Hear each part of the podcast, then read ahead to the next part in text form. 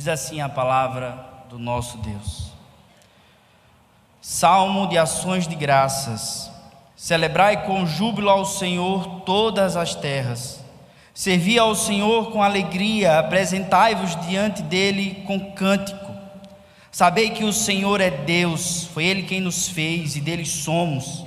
Somos o seu povo e rebanho do seu pastoreio.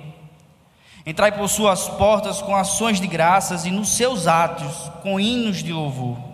Rendei-lhe graças e bendizei-lhe o nome, porque o Senhor é bom e a sua misericórdia dura para sempre e de geração em geração a sua fidelidade. Vamos curvar a nossa cabeça mais uma vez, vamos rogar ao Senhor que nos ilumine através do Espírito Santo para que possamos compreender a sua palavra. Oremos. Senhor soberano Deus, eterno Pai, Deus de toda graça, de toda bondade, somos o teu povo, Senhor, povo do teu pastoreio. Estamos aqui, Senhor, sedentos e famintos de ti. E o que te suplicamos, ó Pai, é que nessa hora venha e nos alimente e dê de beber, Senhor, da tua graça. Fale, Senhor, aos nossos corações por meio da tua palavra nos ensine e nos encoraje e edifica, Senhor, a tua igreja para louvor e para glória do teu santo e precioso nome. Amém. Meu irmão, de que maneira você gosta que as pessoas demonstrem gratidão pela sua vida? Ou de que maneira você costuma a demonstrar ou a expressar a gratidão que você tem pelas pessoas que você ama?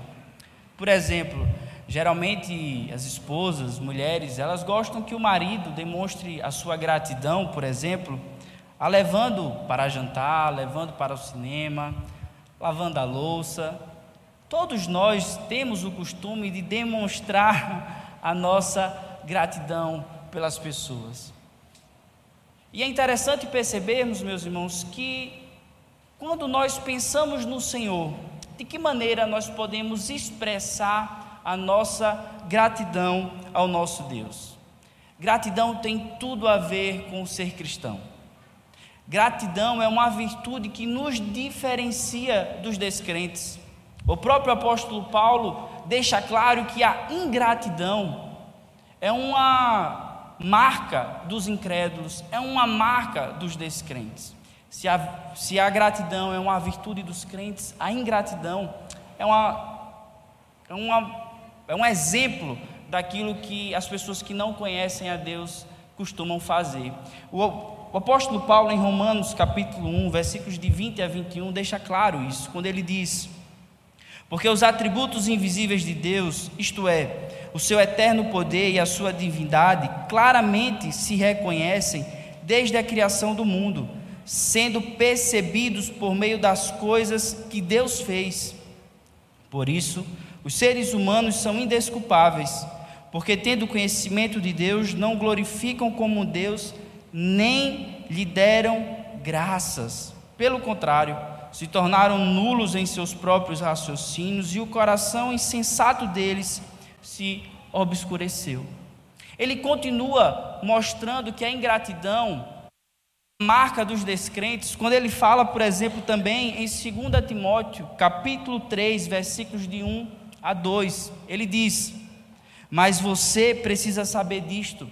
Nos últimos dias sobrevirão tempos difíceis, pois os seres humanos serão egoístas, avarentos, orgulhosos, arrogantes, blasfemadores, desobedientes aos pais, ingratos e ímpios.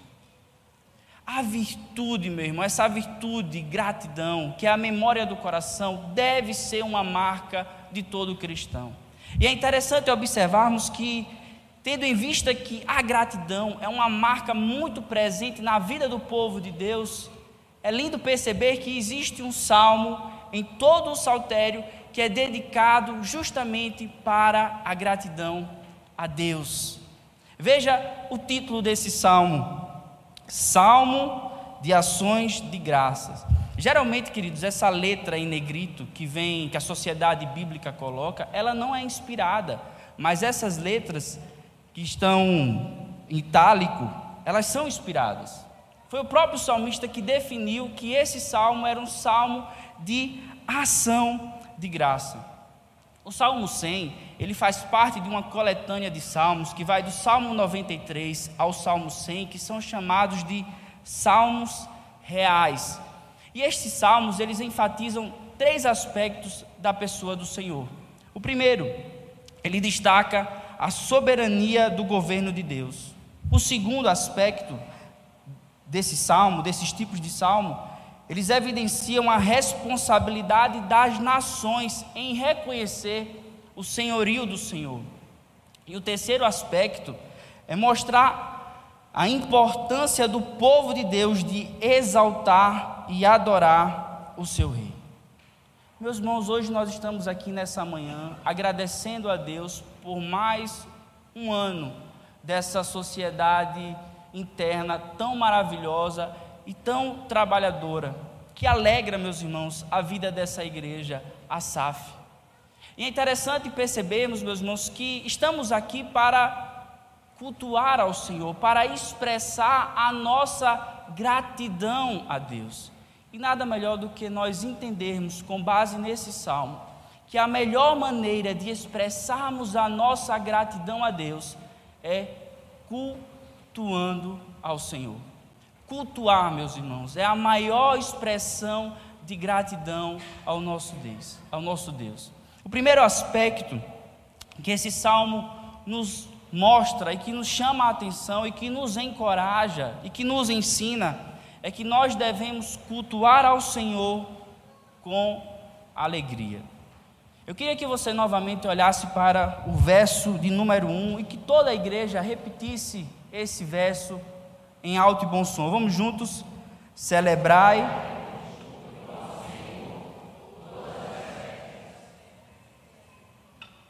Só um, meus irmãos, por enquanto. Veja, celebrai. Se você observar os verbos desse salmo, eles estão todos no imperativo. E o que nós precisamos entender é que cultuar a Deus é uma convocação. O Senhor nos convoca, queridos, para adorá-lo. O Senhor nos convoca para bendizer o seu santo nome. Veja os verbos: celebrai, servir, sabei, entrai, render-lhe graças, bendizer-lhes, bendizer-lhe o seu nome. Precisamos entender que o culto, ele começa com Deus convocando o seu povo para adorá-lo.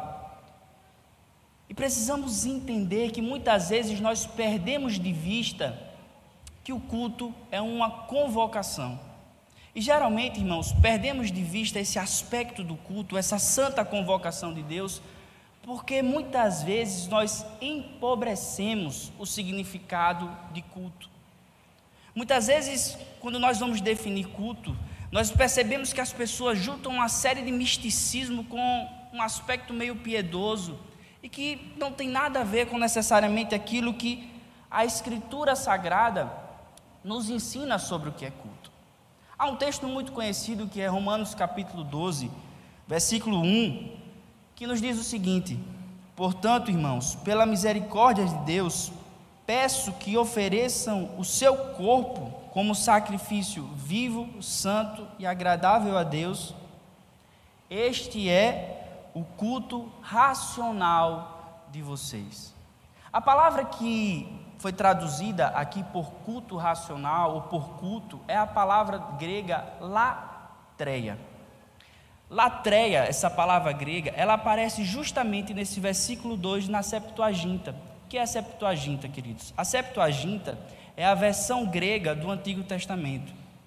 Todo o Antigo Testamento ele foi escrito basicamente no hebraico. Nós temos algumas, alguns textos em aramaicos, mas a sua grande parte é no hebraico.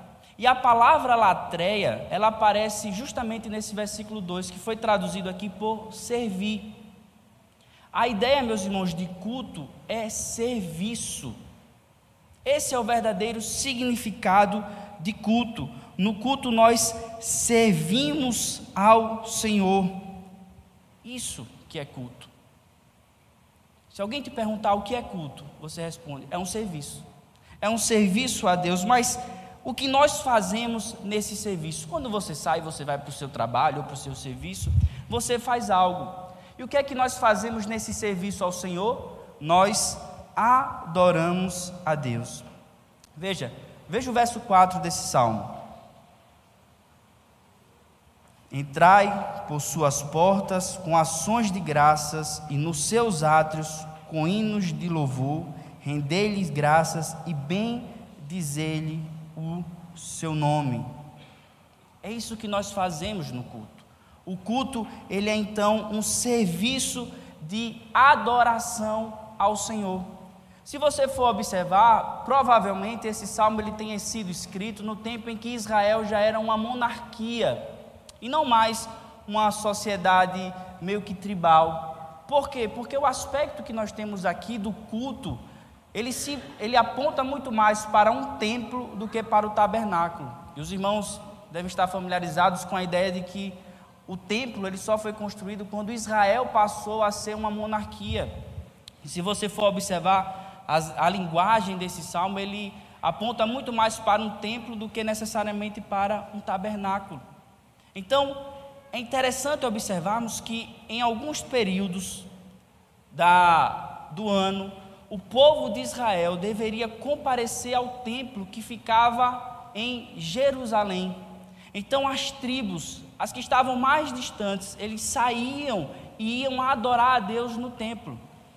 Os irmãos devem conhecer os salmos de romagem, que são salmos que eram cantados justamente nesse período de peregrinação. Entrai pelas portas. Revela a alegria que o povo sentia ao chegar na casa de Deus, ao chegar no local de adoração ao Senhor. Entrai pelas suas portas, demonstrando toda alegria. Culto, meus irmãos, é um serviço de adoração a Deus. É isso que nós fazemos. Nós somos convocados pelo Senhor para adorá-lo. E adoramos ao Senhor de que maneira? Adoramos ao Senhor com alegria. Veja, veja como esse salmo ele é específico e ele traz à nossa mente essa concepção de que o culto ao Senhor deve ser alegre. O culto ao Senhor deve ser manifestado por grande júbilo do seu povo. Celebrar ao Senhor com júbilo, servir ao Senhor com alegria, apresentai-vos diante dele com cântico. E eu preciso te perguntar, meu irmão, quando você acordou hoje, você se alegrou por estar aqui na casa do Senhor? Quando você chegou na segunda-feira, o seu coração ardeu de expectativa por estar aqui? Muitas vezes estamos aqui simplesmente porque atendemos a convocação. Mas não basta, irmãos, somente atender a convocação, é preciso que o nosso coração esteja abarrotado de alegria, de júbilo ao Senhor. Serviço de adoração a Deus. Nesse serviço de adoração está presente a nossa alegria o nosso prazer, a nossa satisfação. Veja, irmão, você sentiu alegria, você sente alegria por estar aqui na casa do Senhor. Meu irmão, se você não sente mais alegria em estar na casa de Deus, eu quero que você entenda que isso é muito sério. E que você nesse momento possa se achegar ao Senhor em oração e dizer: Pai, eu, eu não sinto mais a alegria de estar no meio do teu povo. Celebrar com júbilo não é algo que faz mais parte do meu dia. Eu faço simplesmente porque eu assumi uma agenda religiosa. O nosso culto, meu irmão, o nosso louvor a Deus, é fruto do nosso amor por Ele. Como é que a gente pode não sentir alegria em estar na casa de Deus? Veja, eu quero te encorajar nesse momento, se você tem sido fiel ao Senhor, porque sabe que Ele tem te convocado para estar aqui dominicalmente, é uma bênção, meu irmão. Porque muitas vezes nós somos guiados por dois fatores. Um é pela responsabilidade. Que benção, meu irmão. Você tem responsabilidade. Mas como é bom quando a gente pode ir para o nosso trabalho e a gente ama o que a gente faz. A gente vai porque a gente tem a responsabilidade, mas a gente também sente o prazer nisso. Quem tem a experiência de trabalhar com o que ama sabe como isso é bom. Sabe como é delicioso ir para o trabalho e você fazer o que você ama. E essa mesma ideia, esse mesmo princípio deve estar presente aqui. Estamos aqui para servir ao Senhor, é o nosso serviço de adoração. Mas precisamos, meus irmãos, estar alegres por isso. Precisamos entender aquilo que nos foi dado por tamanha graça de Deus. Essa semana meu coração ficou um pouco embaraçado. Logo no começo da, ou melhor, da semana passada, o pastor Caio me mandou um vídeo. E no vídeo era não era necessariamente uma igreja, mas era um local em que muitos crentes estavam adorando e louvando ao Senhor. E eles louvavam e cantavam ao Senhor em alto e bom som. E queridos, não tem nada mais lindo do que ver o povo de Deus cantando a plenos pulmões. Uma coisa muito linda. E o vídeo, a legenda do vídeo era: imagina quando todas as terras, todas as tribos, todas as nações estiverem cantando e louvando ao Senhor no dia da volta do nosso Senhor Jesus. Meus irmãos, será o coral mais lindo. Nada poderá se comparar com a beleza da igreja cantando ao Senhor. Mas o que embaraçou meu coração, meu irmão, sabe o que foi? É que esses dias tem acontecido o Rock in Rio. E a gente vê porque alguns amigos estão lá e ficam postando e porque aparece na rede social. E o que embaraça meu coração é ver aquela multidão cantando alegre, cantando em alto e bom som. Enquanto que muitas vezes nós aqui na igreja, que temos um verdadeiro motivo para nos alegrar, um verdadeiro motivo para cantar ao Senhor, somos muito tímidos na nossa adoração.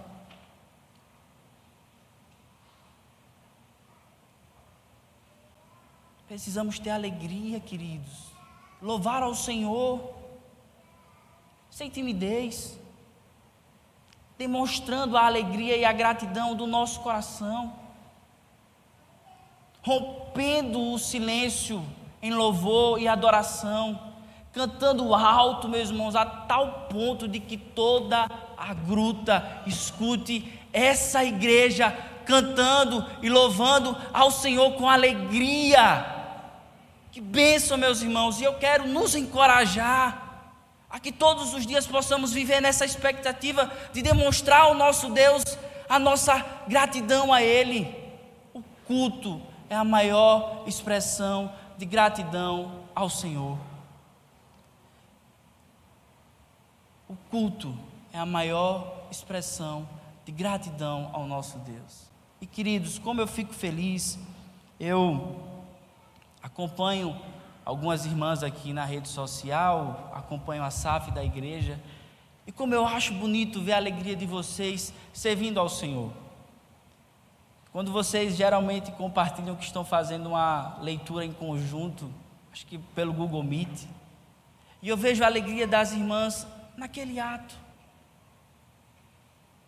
naquele simples serviço naquela simples leitura, vocês manifestando a alegria e a gratidão de vocês.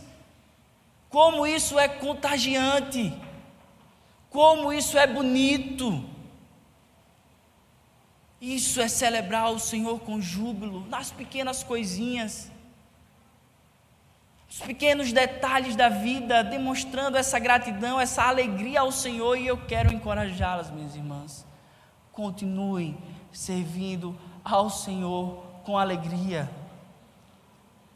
Continuem fazendo com que essa igreja possa ser contagiada pelo serviço de adoração de vocês.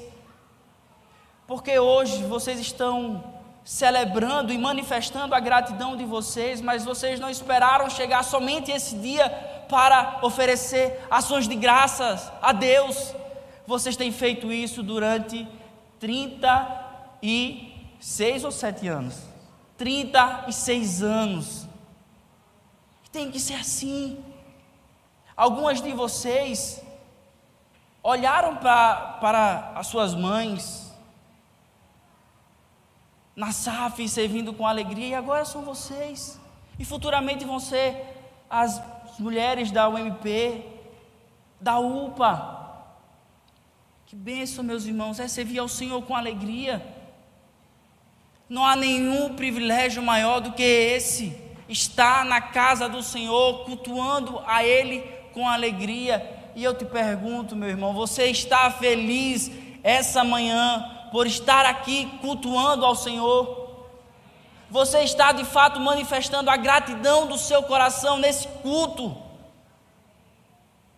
Se você chegou aqui e não parou para perceber isso, esse culto vai continuar. E mais tarde vocês vão voltar para cultuar o Senhor. Policie o seu coração. Exorte o seu coração.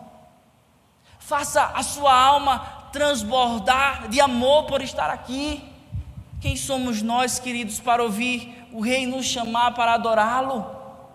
Isso é graça, isso é bondade do Senhor, meus irmãos. Então sirvamos a Deus com o nosso culto, essa expressão de gratidão, com muita alegria, com júbilo, com todo o nosso ser, com o nosso corpo, com a nossa alma tudo esteja aqui para louvar e para bendizer o precioso nome do nosso Senhor. Primeira lição que nós aprendemos com esse salmo, queridos, é que o Senhor nos convoca, o Senhor convoca a sua igreja para adorá-lo, e a igreja responde a essa convocação, servindo ao Senhor com alegria, adorando ao Senhor com júbilo. Essa é a primeira lição do nosso salmo. A segunda lição, queridos, que o salmo nos apresenta são os motivos da nossa adoração. Quais são os motivos que permeavam a vida do salmista para que ele pudesse cantar ao Senhor, louvar ao Senhor com alegria? O primeiro que nós vamos ver é que Yahvé é Deus. Eu queria te convidar a repetir todo o versículo 3 desse salmo. Vamos juntos? Sabei.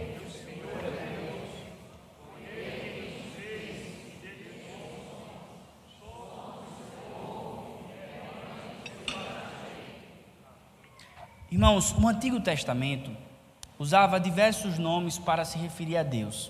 Por exemplo, Adonai, Elion, El Shaddai.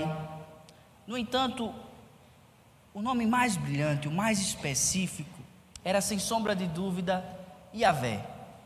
Todas as vezes que você estiver lendo o Antigo Testamento e a palavra Senhor, ela estiver toda em maiúsculo, é porque aquele nome é Yahvé. Yahvé era o nome próprio de Deus. Foi como ele se referiu a ele mesmo.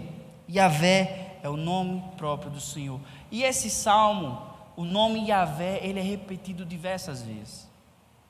Sabe o que é interessante a gente perceber? É que o povo de Israel, eles não costumavam a falar o nome Yahvé. Eles tinham profunda reverência com esse nome. Eles não se sentiam dignos de pronunciá-lo. Eles tinham muito temor e, ao falar Yahvé, acabarem quebrando o terceiro mandamento, de colocar, de não colocar o nome do Senhor, de não usar o nome do Senhor em vão. Então eles tinham um profundo, uma profunda reverência com esse nome. Eles estão dizendo aqui que Yahvé, o Deus de Israel, é o verdadeiro Deus. Sei que para a gente hoje isso parece óbvio, mas naquele período, no Antigo Testamento, todas as terras, todas as tribos ou nações, eles tinham um Deus específico. Por exemplo, Havia o falso Deus de Moabe, havia o falso Deus dos filisteus. E eles estão aqui dizendo que eles entendem que existe uma profunda idolatria e que as pessoas estão sendo enganadas por falsos deuses, mas eles conhecem quem é o verdadeiro Deus. E quem é o verdadeiro Deus? Yahvé. Esse é o primeiro motivo que leva essa grande nação, que leva o salmista a adorar a Deus com alegria. Eu conheço a Deus, eu reconheço quem Deus é e eu o adoro. É justamente isso que nos ensina o primeiro mandamento. Os irmãos que já tiveram a oportunidade de ler os catecismos da nossa igreja sabem que o primeiro mandamento ele nos encoraja, ou ele requer de nós que nós possamos conhecer a Deus, reconhecer que Ele é Deus e adorá-lo. O salmista está dizendo, e isso alegra o seu coração, eu conheço quem é o verdadeiro Deus, no meio de uma multidão de falsos deuses, eu sei em quem eu tenho crido. E queridos, nós estamos aqui nessa manhã justamente por isso, porque nós sabemos quem é o verdadeiro Deus.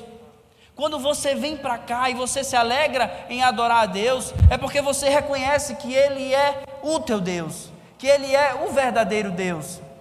No entanto, meus irmãos, todas as vezes em que nós deixamos de atender a convocação do Senhor, de adorar a Deus, quando nós negligenciamos cultuar a Deus, nós estamos dizendo que não conhecemos quem é Deus.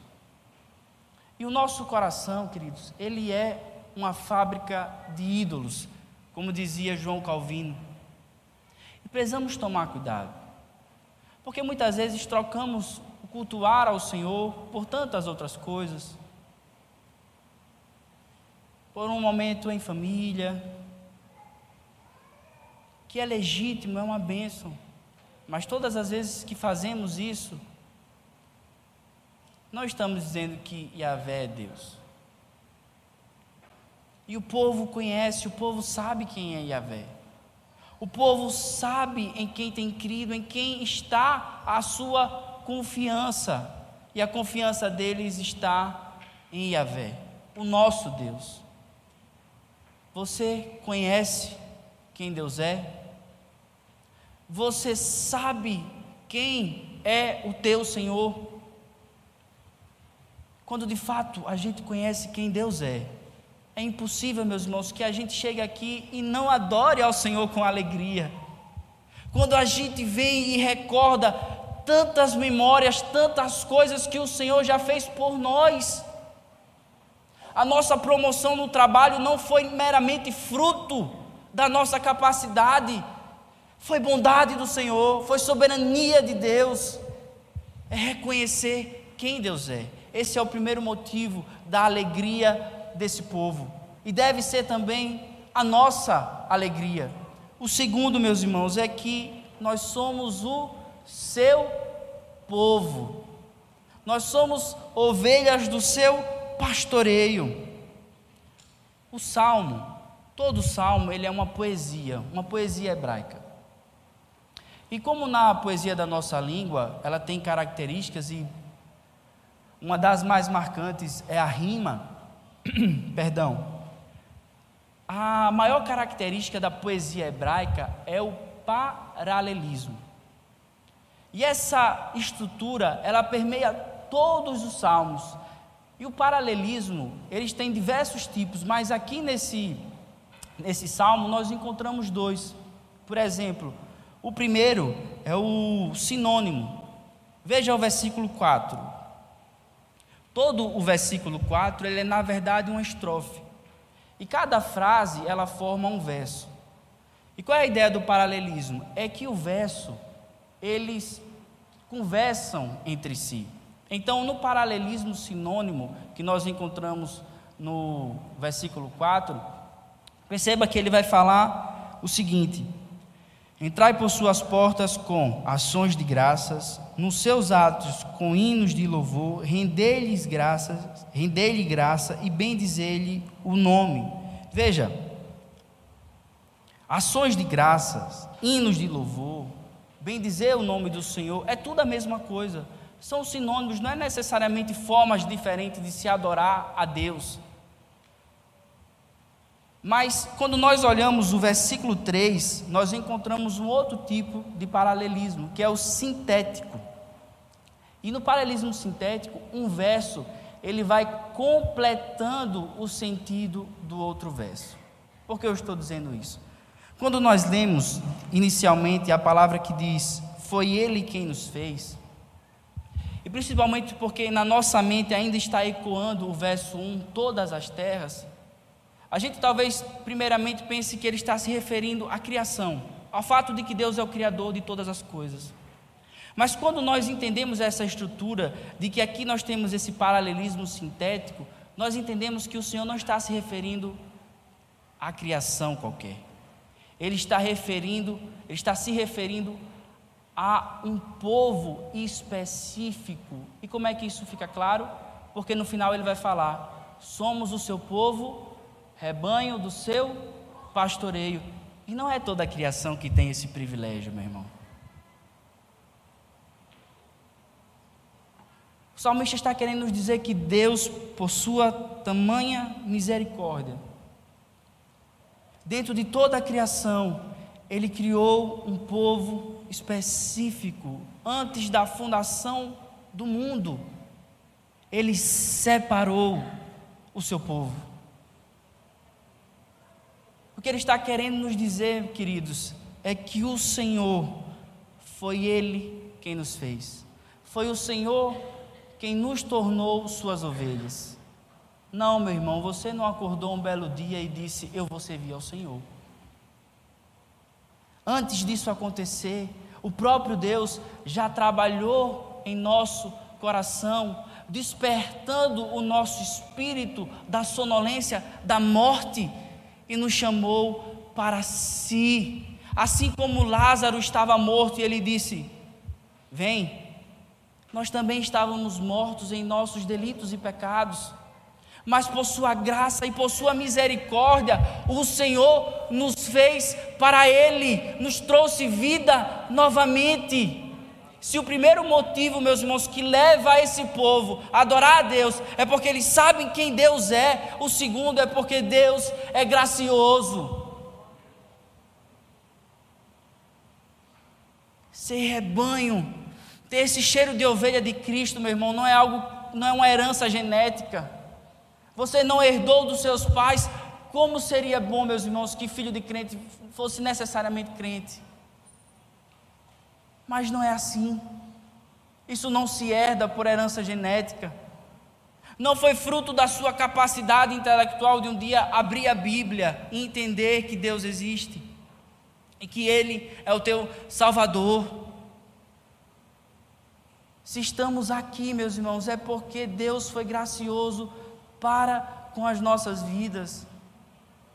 E a nossa vida toda é uma história de esperança, porque nada pode ruir a nossa fé, nada pode usurpar dos nossos corações a certeza da nossa salvação, porque temos a convicção de que somos ovelha do seu pastoreio, e esse pastor não perde uma ovelha sequer. Isso é alegria, meu irmão, isso é confiança. É a certeza de que, por mais que às vezes o nosso coração se entristeça ao ver alguns irmãos se desviando, vivendo vidas que não agradam ao Senhor, mas no nosso coração há uma profunda esperança de que, se de fato é rebanho de Deus, não vai deixá-lo. Deus chamará para si novamente. Como não nos alegrar, meu irmão, com isso? Como não cantar ao Senhor de alegria? Porque recebemos da Sua graça. Porque a única coisa que eu e vocês merecemos é a condenação, é o inferno. Mas por graça, queridos, por misericórdia, por bondade, o Supremo Pastor nos chamou para si. Não por nada que houvesse em nós, por nenhum motivo sequer, meu irmão. Foi por graça, foi por misericórdia. E como não entoar louvores, ações de graças a esse Deus. Como não? Como ficar em silêncio?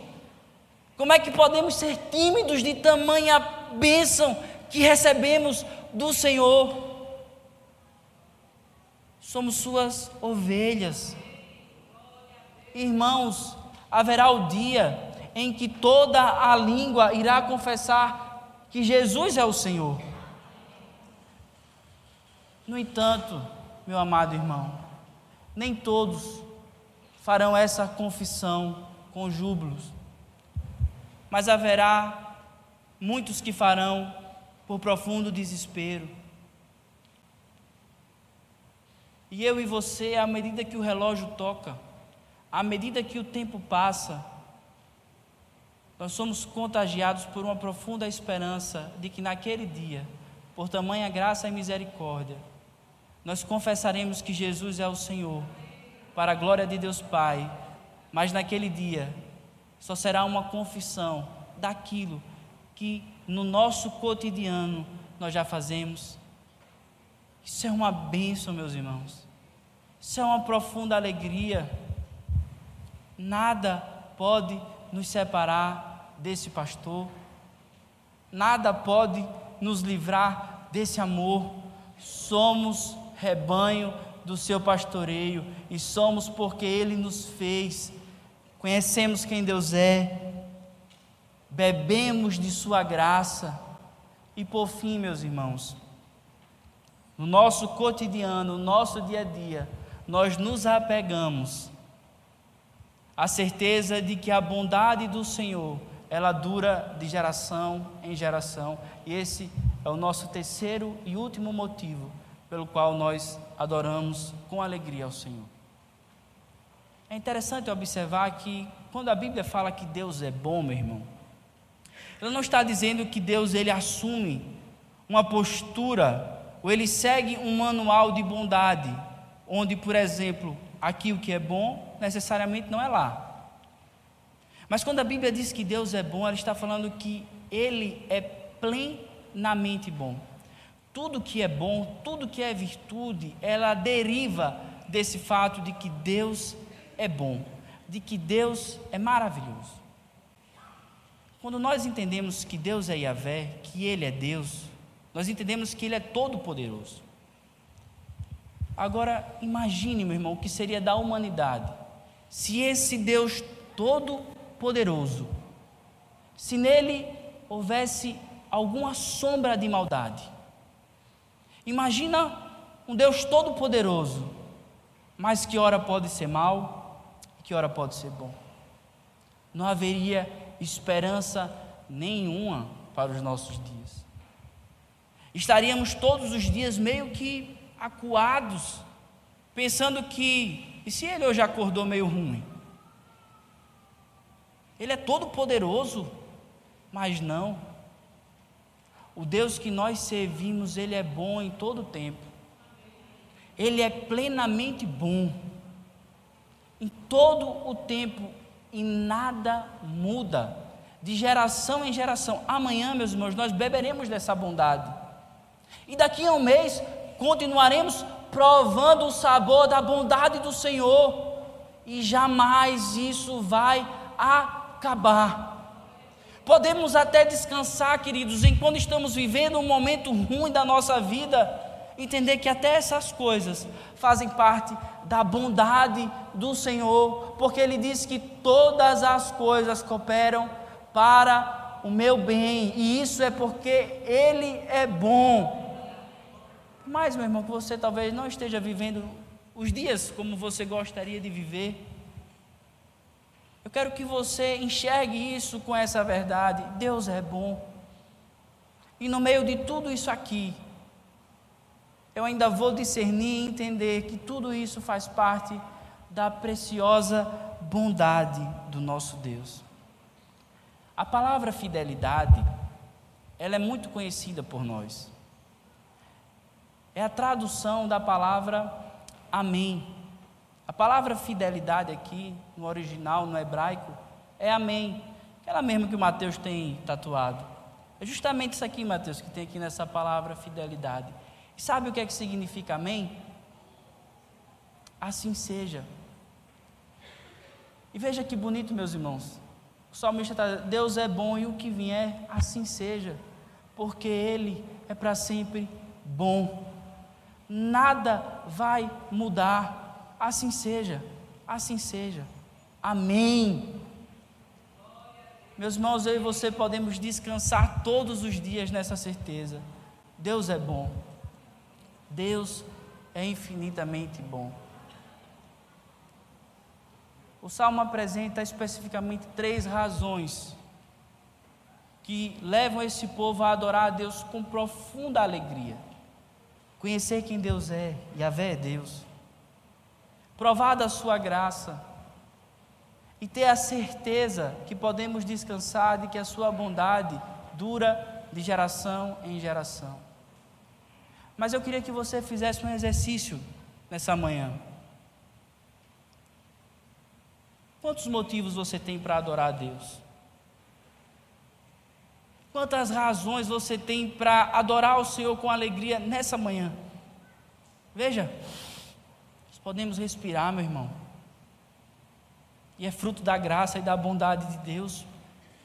Porque por conta dos nossos pecados, nem isso, nem isso a gente merece. Veja, nós temos um trabalho o Senhor tem nos sustentado através do nosso trabalho. O Senhor tem nos dado a alegria de ver os filhos dos nossos filhos. No meu caso, por enquanto, só o meu filho ainda. Mas como é bom, meu irmão. Eu moro no mesmo condomínio de Samuel. E Samuel vira e mexe está ali passeando com o netinho. É bom, né, meu irmão? É fruto da bondade do Senhor, queridos. A família Ser casado é uma bênção do Senhor. Ter uma família, queridos, como é que a gente não pode agradecer ao Senhor e louvar ao Senhor pela nossa família, o nosso bem mais precioso? Nós temos uma igreja para congregar, nós temos irmãos em Cristo. Eu tenho certeza de que se você for contar as bênçãos que o Senhor tem te dado, esse dia será pouco, o mês será pouco.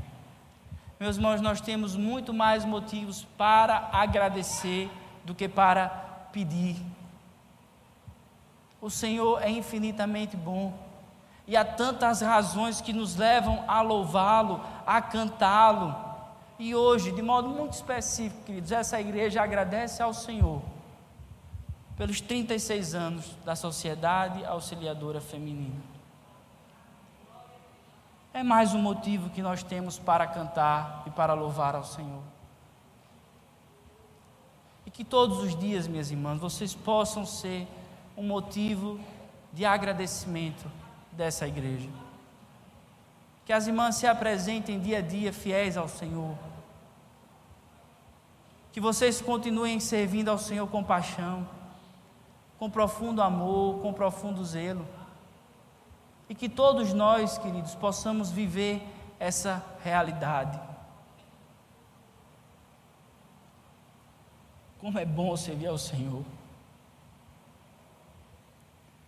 Como é maravilhoso.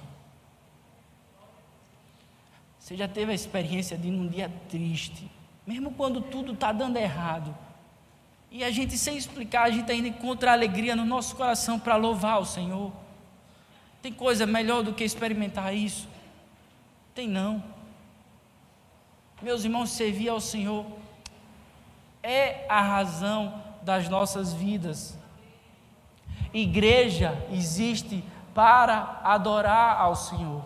A missão das nossas vidas é adorar a Deus. Muitos se enganam e acham que a missão da igreja é evangelizar. E a missão da igreja, meus irmãos, não é evangelizar. A missão da igreja é adorar o Senhor. Nós só evangelizamos porque a adoração ainda não é completa. Porque todas as tribos ainda não adoram ao Senhor. Se evangelizar for a missão da igreja, não vai existir igreja no novo céu e na nova terra. Se evangelizar é a missão da igreja, não existia igreja no Éden. Mas já existia igreja no Éden, quando Adão e Eva louvavam ao Senhor. E vai existir, queridos, no novo céu e na nova terra. Continuaremos adorando ao Senhor. Nós evangelizamos porque a adoração ainda não é completa. Nós evangelizamos porque o homem caiu no pecado. E para que ele possa cumprir a sua missão, nós precisamos falar para eles as verdades da fé. Mas a nossa grande missão, queridos, nós só estamos aqui para adorar ao Senhor. A sua vida não encontrará sentido enquanto o sentido da sua vida não for adorar a Deus, celebrar ao Senhor com júbilo. E mais uma vez eu pergunto para você nessa manhã: você está feliz por estar aqui adorando ao Senhor? Vamos louvar ao Senhor com alegria. Vamos cantar ao Senhor com júbilo em alto e bom som. Que toda a gruta possa escutar essa igreja cantando. Que o nosso louvor possa demonstrar a gratidão que temos ao Senhor por sua bondade, por sua graça e por sua misericórdia. Hoje, irmãos, aprendemos que a maior expressão de gratidão a Deus é o culto. E que no culto o Senhor nos convoca para servi-lo com alegria e compaixão. E não nos falta motivos para nos alegrarmos no nosso Deus. Que o Deus nos ajude a dia a dia a vivenciarmos essa realidade. Curve sua cabeça, vamos orar mais uma vez. Senhor Santo Deus, bondoso e eterno Pai, te louvamos, Senhor, por tua graça, por poder, Senhor, experimentar de tamanha alegria. Nos alegramos, ó Pai, por mais um ano de existência da SAF e Pefarol. Rogamos, Deus, que dia a dia essas mulheres continuem, Pai, a te servir com amor e compaixão cada dia, Senhor, essa igreja possa te apresentar, Senhor, ações de graças por conta da vida dessas mulheres. Eu te oro, Senhor, pelos seus lares, oro, Senhor, pelos seus filhos, oro, Senhor, para que dia a dia elas encontrem em Ti um profundo bálsamo de louvor e adoração. Que dia a dia, Senhor, todos nós possamos nos recordar de quantas bênçãos temos recebido das tuas divinas mãos. Louvado seja teu nome, poderoso Deus. Nós te amamos, Senhor, e nos alegramos por poder te servir. Assim, oramos em nome de Cristo, o nosso Salvador. Amém.